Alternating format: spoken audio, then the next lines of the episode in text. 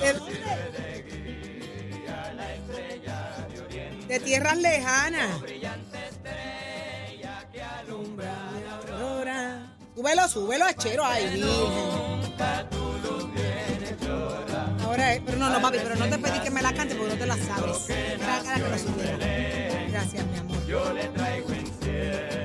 Eso me acuerda tanto, tanto mi infancia. En el barrio Río Grande, allá en Jalisco. Donde todos los vecinos éramos felices. Saludos a Gori. Quiero. ¿Y tú? ¿Qué tú te acuerdas de tu infancia? Muchas cosas. ¿Tú te acuerdas de esa música? Claro, esa música tú la escuchabas. Ese día 24. tú escuchabas esa música, por ejemplo, en casa de. Usualmente de mi abuela. De, mi abuela. Doña Ata, Aida Luis Herrero, que está viva todavía. ¿verdad? ¿De verdad? Dios la bendiga, mi abuelita Catina. Eh, bueno, de Naguabo. Estoy viendo un Macao ahora mismo, pero de Naguabo. Mi Ata tiene ya 95. Contra. Dios la cuide. Todavía. Eh, y todavía juega carta. Y Tienes hace, buenos genes entonces, Jorge. juega carta, hace limber de guayaba y de coco todavía. No, ¿y por qué tú no has traído ¿Por qué tú no has eso? tú no te la has todavía. Que yo no me he ganado un Limber contigo. esa excepción yo la hago con los dulces, los Limber. Pero tú- Ahí tú- ¿Tú yo tú estoy- escuchaste lo que este hombre me acaba de decir? Que yo no me he ganado entendí bien. un Limber. No entendí bien. No te has ganado ese, eso, ese honor de, un todavía. Limber. entiendo. No entiendo. No puedo, no Entiendo. puedo creerlo. Ese nivel de guayaba es una cosa. Ojalá y te, te, Complicado. te, te- No te apures que cuando vayas, cuando, cuando vas este fin de semana y tenga uno, te envío una fotito. No, porque la foto, ojalá y te dé estreñimiento el de guayaba. El de coco te, dé un, te sirve laxante. Nada, vamos a otro asunto. Vamos a otro, Eddie, ¿qué tú vas a hacer hoy? Para comer, te voy a invitar allá a comernos unos limbercitos allí en Yo algún quiero el lugar. sancocho ese que tú Ah, bueno, eso es el sábado. Eso es ¿El sábado. Eso es el sábado. Eso es el sábado. Es más, Jorge, no quiero hablar contigo. Voy a hablar con Tomás Rivera Chats, que ya está en Muy línea bien, telefónica como con debe nosotros. ser. Muy buenos días. Y él viene de camino. Yo sé que él viene de camino porque viene con desayuno, café. todo. Nadie más pida nada. Ah, Nadie más pida nada, que él trae todo. Trae la, trae la buenos días. Buenos Buen día, días. presidente. Saludos, saludos a Saudi, saludos a Eddie, saludos a Jorge, a todos los que laboran en Nación Z. Un abrazo, ¿verdad? Para todos y por supuesto a la audiencia. Antes de continuar, pues quiero unirme, ¿verdad? A las expresiones que ha hecho Nación Z por el fallecimiento de Lalo Rodríguez, una estrella de la salsa de Puerto Rico, un hombre muy querido, que fue una pérdida para, para todos nosotros. Así que lamento mucho, así que a su familia, nuestro más sentido pésame y nuestro apoyo en este momento. Así nos unimos a esas palabras, senador. Eh, senador, sabemos que viene de camino. ¿Dónde es que está el tapón? Para que me dé el informe del tránsito, ¿eh? Aquí estoy casi llegando aquí ya a- al área de industrial donde están ustedes, ya estoy cerca. Está Ok. estaba en el área de Cupey. Ah, pues estaba en la... Bien, usted, usted, sí, Busque usted, ruta usted alterna. puede ser hasta, hasta quien haga el informe del tránsito. Ahí usted, es que usted digo que usted es una cosa seria. Ya usted está llegando hasta acá, hasta los estudios de Nación Z. Lo queremos con nosotros personalmente, de estar frente en a frente. minutos, en unos minutos voy a estar ahí. En unos minutos. Mientras tanto, eh, eh, estábamos hablando de lo que recordamos de nuestra infancia en la Navidad. Senador, cuando usted escucha, ponme la musiquita otra vez de fondo ahí para que el senador ambientarlo, ambientarlo. Ahora es. Escuche eso, escuche eso. Tomás, cuando usted escucha eso y se va a su infancia, ¿qué es lo primero que le viene a la mente? Bueno, pues mira, Saudi, en mi infancia, éramos, ¿verdad? En mi casa somos cinco, porque yo tengo cuatro hermanas, y yo soy el único varón, y donde yo residía, pues estaban todos mis tíos, todos mis primos, ¿verdad? Toda la familia vivía o vive. Y la Navidad pues la disfrutábamos muchísimo, ¿verdad? Este, la- el Día de los Reyes, la Navidad, la música típica, la comida. Así que eran momentos de familia muy agradables para, para todos nosotros. ¿Verdad que sí? Yo, yo, yo soy muy nasal, a mí lo- los, olores, los, los aromas me, me, me transportan. Y yo escucho eso, y yo te lo juro, yo a mí me huele hasta carbón prendido. Un 24 que desde temprano, desde temprano ponen aquella a- a- exacto, que prenden el el, el, el, para pa- poner- pa poner el lechón. En mi casa mi papá o- o- era, era un- o- eso era un o una- clásico. o un arrocito con gandules Oh, hecho con en hojita, con- carboncito. así ahí se le, hace en una Gallery. hojita de plátano por Así se encima. hace en Sweet Gallery. Eso es Así se hace en Sweet Gallery, China se vota. Pero qué interesante, y usted trae un ángulo bien, bien importante, porque usted mencionó los primos, los tíos, mencionó toda la familia, y era así que era el que se de hacía. Compartir con ellos, porque durante el año, ¿verdad, Sí. presidente? Eh, pues uno estaba cada cual en su cosa, pero en la Navidad pues como que había más tiempo para ese compartir. Claro, en mi caso, en mi caso siempre compartíamos porque vivíamos todos allí. Imagínate, éramos, mi abuelo tenía 43 nietos. 43 nietos. ¿Usted era cuál número? no recuerdo qué número exactamente. Nunca era, ha hecho el cálculo. ¿ah? Era como el Y está- 28. y estábamos allí siempre los fines de semana compartiendo, ¿verdad? Nuestra infancia y nuestra adolescencia. Sí. No, más abajo. ¿Y Eh, cuál es el siempre, juguete que usted recuerda, Tomás? Un, re- un juguete que usted diga, wow, esto siempre, es- es- esto fue algo que me, que me, me emocionó demasiado. Bueno, la- la- la- allí donde nosotros vivíamos, la bicicleta era, ¿verdad? El juguete que, Sí. que más este, orden del día. valorábamos porque podíamos compartir en grupo y, y disfrutar, ¿verdad? En, en toda aquella zona. ¿Y cuál fue, y cuál fue y cuál fue, presidente? ¿Cuál fue el que, el que nunca llegó, si es que nunca llegó? Que usted, usted se quedó No, como pues que ese es el que yo quería y no aparecía. Yo, yo no, no recuerdo ningún juguete que, que, haya- que, que no haya llegado, ¿verdad? Pues yo, yo creo que si algo uno aprende cuando comparte con la familia es agradecer lo que recibe. Lo que no llega, pues no llega, pero pero no agradece lo que recibe y, y sobre todo pues compartir con, con la gente que, que, que uno quiere y que y que crece, ¿verdad? Con quienes crece. Así que yo creo que eso es lo más importante de todo. Yo recuerdo uno que a mí nunca me llegó. ¿Cuál? Es que se me olvidó el nombre. Eh, Twister. El Twister. El Twister. Twister, Twister. Y yo lo veo ahora y estoy a punto de comprarlo. Mire, eh, presidente, a Saudi no le llegaba el Easy Bake Owen y entonces hizo uno grande en Sweet Gallery. De hacer bizcochito. Y le quedan bien, oye, y le quedan bien. Ah, ahora me dolió el corazón. Ahora es que yo me voy para casa. Mira, nos vemos, nos vemos. No tiene que llegar, ya usted cumplió conmigo. No, no, le, no le debe nada ni a Eddie ni a Jorge Suárez. Usted se puede regresar. Ya estoy aquí entrando por el portón. Ah, Ah, ¿viste? muy bien, muy bien, No muy te muy digo bien. yo. Pero qué bueno, qué bueno y qué bien que antes, ¿verdad? Y era lo más importante, nos enseñaban a ser agradecidos y Así todo es. lo que llegara era con Era mucho bueno. valor, con mucho amor, con esfuerzo y sacrificio. Hasta el paquete de media en los Reyes. ¿Qué, qué? Un Porque paquete siempre de los media. regalos buenos eran para Santa Claus, Para pero Santa entonces los Reyes era algo más... Sí, porque eran más humildes, nos Más enseñaban a que los sí. reyes eran humildes. Y que Aunque te- los reyes Que la llegaban, escuela empezaba el otro día Sí, también. aunque los, reyes, aunque los reyes llegaban primero que Santa Claus. Cuéntame, presidente. Eddie, en mi caso era diferente, porque Sí. en mi caso, como vivíamos todos juntos, Ajá. los tíos siempre el día de Reyes nos pedían que le lleváramos la cajita, ¿verdad? Con, Con el a pasto. sus casas. Ajá. Así que en Reyes, en Reyes recibíamos más regalos que en Navidad, aunque en Navidad recibíamos buenos regalos. Qué bien, Así, bien. a mí me encantaban los reyes porque venían todos mis tíos igual, cargados, sí. Y la fiesta cargaditos, de Reyes cargaditos. más, eh, era Sí. a veces más movida porque la- empezaba más temprano, ya la fiesta de Navidad era como que otra cosa. Entonces, por ejemplo, en, en el caso de nosotros llegaba más, más amigos Ajá. a la fiesta de Reyes y en la de Navidad era más familia. Era una cosa interesante el, el compartir. En casa había más comida para Reyes que para Navidad. Eh, eh, Porque como ya Más se estaba comida, acabando, la gente sí. como que quería darse la última gozadita, era como que más, más larga la Todo el fiesta. mundo llegaba con algo. Con más cosas de comer, sí. Pero ¿cuánto ha cambiado la cuestión de los regalos? Eh, porque ahora mismo yo tengo una niña de 12 y yo me estaba rompiendo la cabeza. Yo decía, ¿qué se le va? ¿Qué- ¿Qué será lo que le traerá Santa Claus a Valentina? Porque ella no habla, no dice nada. Y no pueden creer esto. Escuche esto, senador. Le digo, bueno, Valeria, Valentina, ¿qué tú quieres? Que Santa Claus te traiga. Pues te has portado bien, libró todos los exámenes finales, tienes Muy bien. cuatro puntos. Eh, no, no, fíjate, yo lo que quiero es una tarjetita con logo de Visa. Mira lo que me dice. Yo quiero una tarjetita con logo de Visa, donde tú me le deposites chavito y yo la pueda utilizar allá en Madrid, cuando vaya en Madrid, España, Ahí porque sabes que ya va a representar allá a Puerto Rico. Mira, eso fue lo que me pidió. Para que tú veas. Por poco lloro, por poco me tiro que me aplaste un carro. Pero ¿Cómo que me va a pedir una tarjeta de crédito con un logo de Visa? Si esa niña, yo le puedo regalar Barbie, una, una tarjeta, Pues mira lo que me una pide. tarjeta, pues ya las cosas cambiaron. Oye, ole. ¿Pero qué es eso? La Buenos niña- días, la niña buenos sale- buenos días. la niña salió gusada como la mamá. Ese es el problema. ese es el problema. Mire, usted sabe. Va a eh, ser contadora, va a ser contadora, maneja chavo. Yo, yo, Saudí nos conocemos un zafacón de años. Yo esa nena las vi bebé. Entonces ahorita estaba viendo una foto y decía, Saudí, Dios Creció mío, demasiado. creció rapidísimo. Los hijos crecen rápido. no es Así que es. sea gusa con la mamá, es que la mamá las va a pagar ahí, que es diferente. La está pagando. Ok, La está cambiemos el pagando. tema. Cambiemos el Y ella tema. lo sabe, y ella lo sabe. they know, they know, they know. Cambiemos el tema, ok. Vamos, regresemos que aquí el protagonista es Tomás Rivera Chats. Buenos días oficialmente, personalmente. Gracias por aceptar nuestra Gracias a ustedes por invitación. invitarme. Es un placer compartir con todo el equipo de Nación Z y con la audiencia gigante que los escucha todos los días. Así mismo es, sabemos que usted está, siempre que nosotros procuramos esa llamada para usted, usted siempre responde a Nación Z. Así que tenemos mucho que hablar. Ya hablamos un poquito de lo personal, lo que es la Navidad, lo que es la, la, la, infancia de Tomás Rivera Chats. que eso para nosotros es bien valioso. Pero vamos a hablar de situaciones de país. Hagamos un repaso del año 2022, Tomás. Si usted fuera a resumirlo en una sola oración, una sola oración. Bueno, yo creo que sí, que fue un año de, de grandes retos y desafíos para, para Puerto Rico.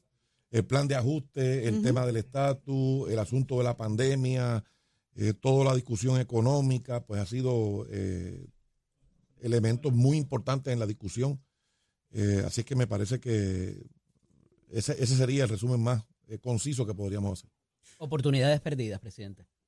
Bueno, no, Se debió haber hecho y no se hizo. Bueno, yo creo que Puerto Rico eh, ha tenido muchas oportunidades en términos de fondos federales para la reconstrucción, para asistencia al trabajador, a las personas que, que tuvieron pérdidas por razón de, los, de, to- de todos los eventos que han impactado a Puerto Rico, desde los terremotos hasta la pandemia. Eh, creo que, que ha tenido muchas oportunidades. Eh, algunas se materializan con mayor velocidad que otras y son más evidentes que otras, pero no quiere decir que se hayan perdido las que todavía no se han obtenido porque están en tránsito. en la legislación particularmente, que es lo que a usted más cercanamente le compete. Bueno, yo no creo que ha habido mucha actividad en, en términos legislativos. El gobernador presentó 80 proyectos, apenas 5 o 6 fueron aprobados, los nombramientos pues a cuentagota.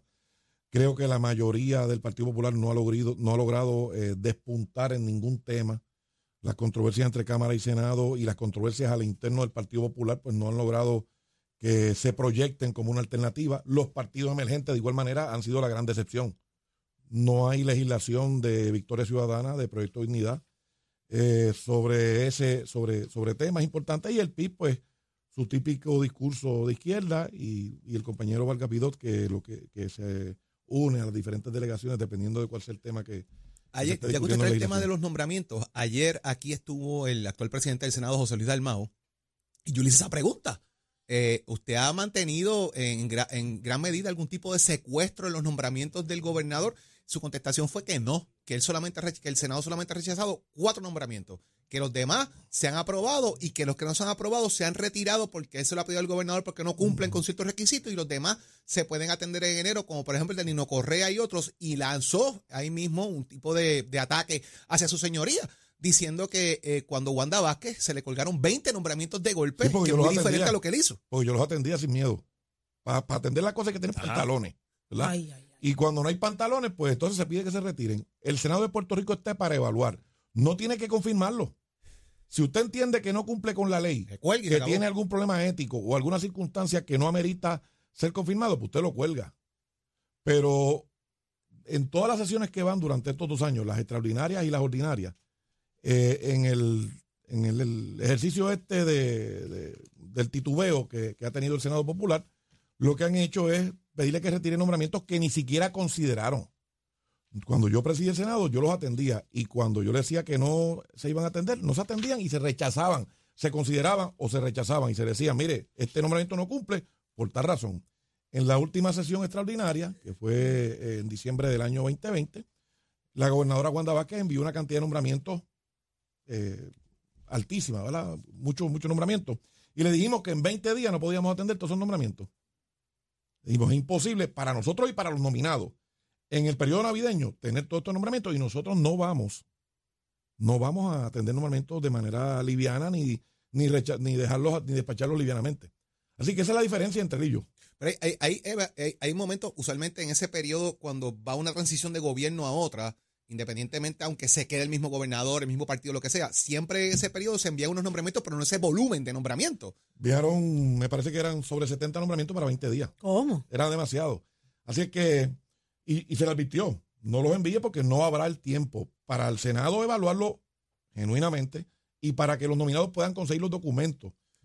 Eh, pues los envió, pues se le, se, se le rechazaron. Así que eh, una cosa es actuar y otra cosa es hacer aguaje.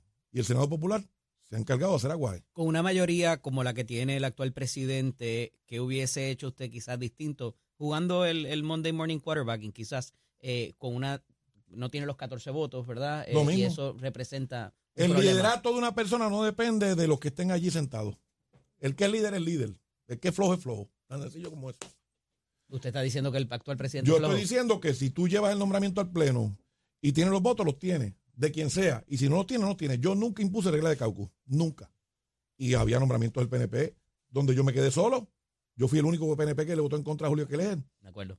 Yo fui el único. Y fue el único que votó en contra en algunos nombramientos y fue el único que votó en contra en algunos proyectos de ley, porque no poníamos la regla de caucus. Así que el liderato es sencillo. Usted ejerce el liderato y cada cual vota como quiera y el pueblo adjudica.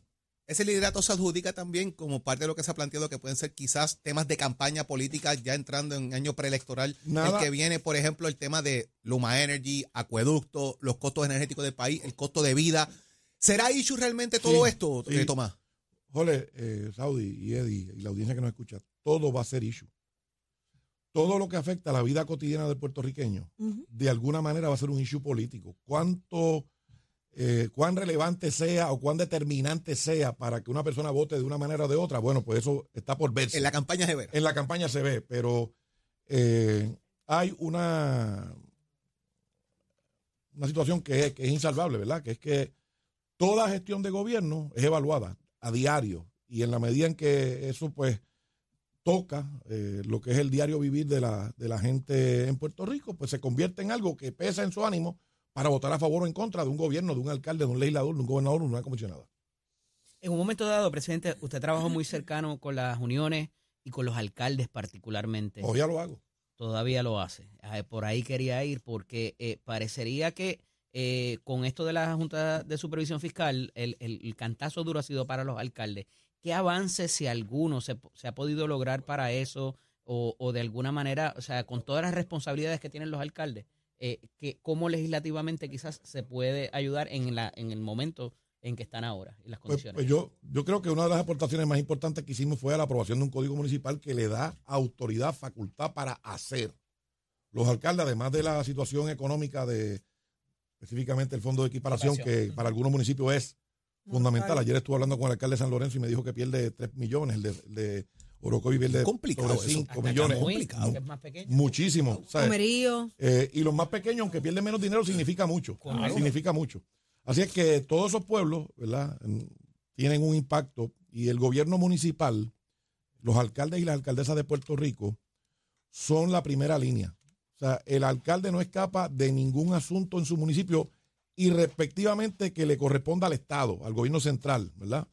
Eh, todo el mundo sabe dónde el alcalde o la alcaldesa eh, se recorta, la farmacia que va, la iglesia que va, dónde va, dónde estudian sus hijos, dónde ve sus nietos.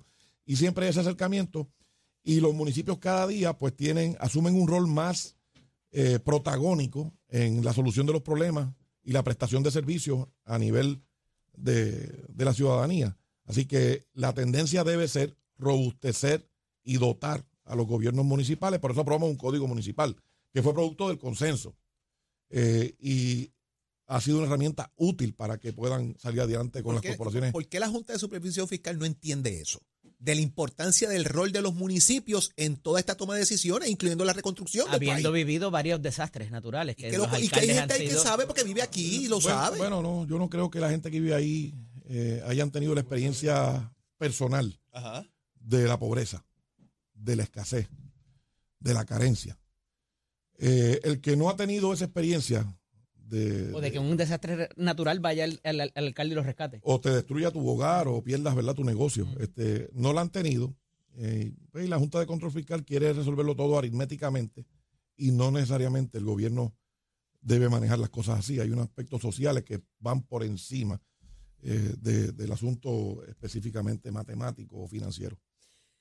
Más adelante venimos con, con mucho más de esta entrevista. Hay mucho dinero en Puerto Rico, hay muchos, muchos, muchos millones. Y hablaba ayer el presidente del Senado, José Luis Dalmao, que había que darle el dinero a los municipios para que ellos trabajaran. Venimos con esa Hay pregunta. que hablar de- a del Congreso, Chats. de qué va a pasar hoy y, ¿Y mañana en qué va a Washington. pasar en el Congreso? Muchas cosas más en Nación Z. Así que quédese pegadito. Venimos con más.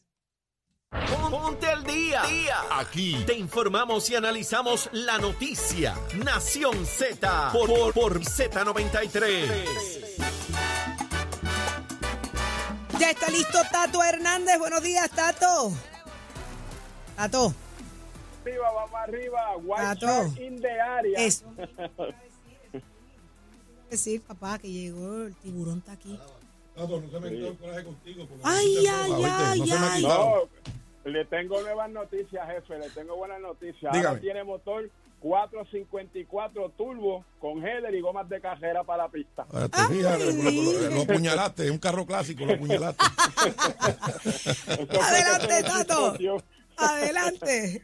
Un placer que esté ahí con Igualmente, nosotros, Tato, siempre con mucho cariño. aprecia mucho. Gracias, sí. Bueno, vámonos con los deportes que estamos de placer porque el baloncesto superior nacional femenino, la cosa está más buena que nada. ¿Saben por qué? La serie entre las vampiras de Moca, como le digo yo, las muchachas de Moca, y las gigantes de Carolina, la cosa está muy buena. La explosiva parecía que iban a venir encaminadas a irse adelante en la serie, pero bombazos consecutivos de Alex Jenny y O'Neill, 71-70 con minutos para efectuarse el partido. Vino que la gigante con Carlos Calcaño solicitó su tiempo muerto y la defensa de Jackie se robó el balón. Pero la victoria se le fue de las manos a Moca con un pase errático de Jenny y oye, canasto brincado, transición de Charty Harris para la definición del encuentro 72 por 71. Así que ya usted sabe cómo es eso. Tremendo partido. Mudro con el respaldo de Sabina Henning con 15 unidades. Tyra Meléndez con 14. Harris con 12. Y por las explosivas, Jenny se destacó con 27 puntos y 10 rebotes. Así que la serie está uno a uno. Mira, visiten las canchas, acompañen a su equipo, tanto las gigantes de Carolina, tanto como las explosivas de Moca, porque a la verdad que están jugando muy bien. Y estas muchachas, hay, hay unas cuantas que son las que nos presentan en nuestra selección nacional. Así que siempre, pues, ya usted sabe, vamos a darle nuestro apoyo. Usted se entera aquí de todo este acontecer deportivo por Mete, que ya te anuncia que estamos ready para la matrícula febrero 2023. Así que ya usted sabe cómo esto, 787-238-9494, 787-238-9494 es el numerito a llamar. Pase por cualquiera de nuestros recintos. Mecánica Racing la puede combinar también con la mecánica automotriz, soldadura, hojalatería y pintura mecánica de motoras, mecánica dice. Así que ya usted sabe. Pase y visítanos y toma tu la decisión de estudiar en Mestre College. Que tengan buen día. Achero, give it up, my friend. Próximo. No te despegues de Nación Z. Próximo. Lo próximo, Tomás Rivera Chat respondiendo, mire lo que nunca le han preguntado. Eso solamente pasa aquí, en Nación Z por Z93.